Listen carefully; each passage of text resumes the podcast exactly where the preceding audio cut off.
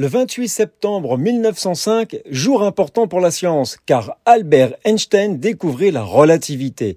Alors scientifique âgé de 25 ans, qui n'a même pas encore son doctorat, il va en quelques années chambouler la physique classique héritée d'Isaac Newton et ouvrir un champ immense à la science.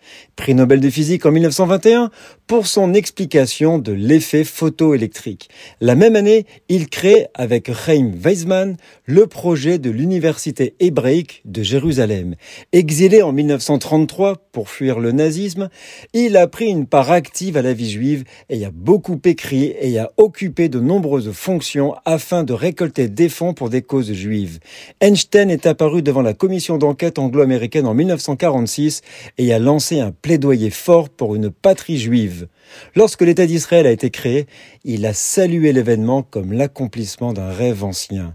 Hospitalisé pour la maladie qui s'est avérée être sa dernière, il a emporté avec lui les notes qu'il avait prises pour le discours télévisé qu'il devait donner le septième jour de l'indépendance du jeune État d'Israël. Il décédera en 1955 à Princeton, dans le New Jersey, aux États-Unis. Nous sommes le 28 septembre